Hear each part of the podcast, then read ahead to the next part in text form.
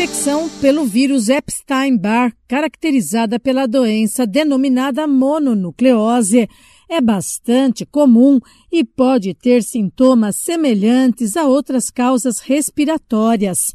Conhecida como a doença do beijo, causou certa preocupação há algumas semanas quando a cantora Anitta anunciou seu diagnóstico.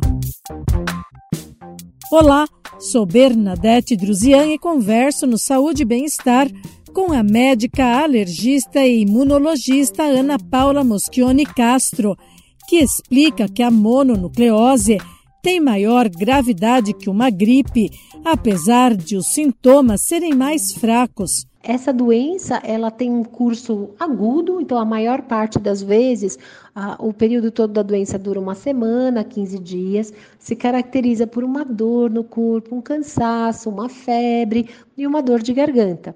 Você pode estar perguntando, puxa, mas parece uma gripe?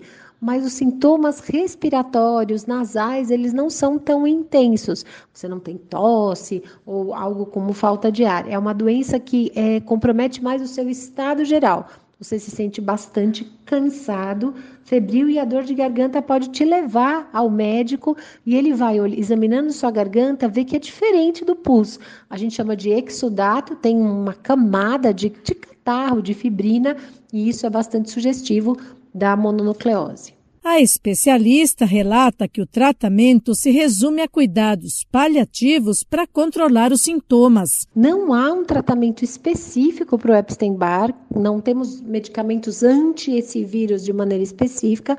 O tratamento se faz através da observação, controle da temperatura, é, bastante repouso, hidratação. Mas eu acho que tem um aspecto importante: é importante fazer o diagnóstico, e é possível fazer esse diagnóstico através de exames de sangue, que a gente tem bem específicos e a gente consegue nomear direitinho se o paciente tem uma infecção pelo, a gente chama de EBV, pelo Epstein-Barr.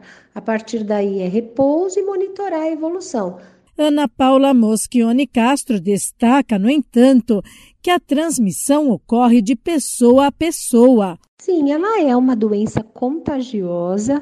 É, os pacientes, eles, o contato próximo, saliva, por isso que algumas pessoas falam, ah, é a doença do beijo, porque esse contato próximo entre é, as pessoas, isso aumenta a sua transmissibilidade.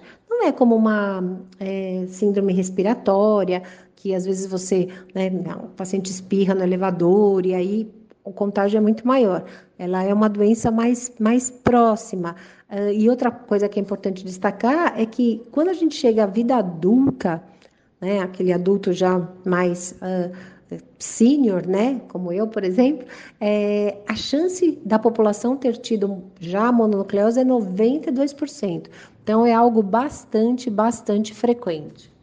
O Epstein-Barr é um tipo de vírus de herpes que pode estar associado a alguns tipos de câncer e outras doenças autoimunes. Esse podcast é uma produção da Rádio 2.